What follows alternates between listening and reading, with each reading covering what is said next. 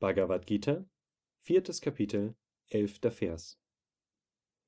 In der Weise, in der die Menschen zu mir kommen, werden sie von mir belohnt.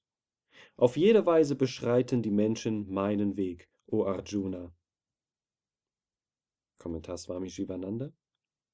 Ich belohne die Menschen, indem ich ihnen die Dinge schenke, die sie je nach den Wegen und Motiven, mit denen sie mich suchen, wünschen. Wenn jemand mich aus selbstsüchtigen Motiven verehrt, gewähre ich ihm das Gewünschte. Wenn er mich selbstlos verehrt, um Selbsterkenntnis zu erlangen, gewähre ich ihm Moksha, die endgültige Befreiung. Ich bevorzuge niemanden.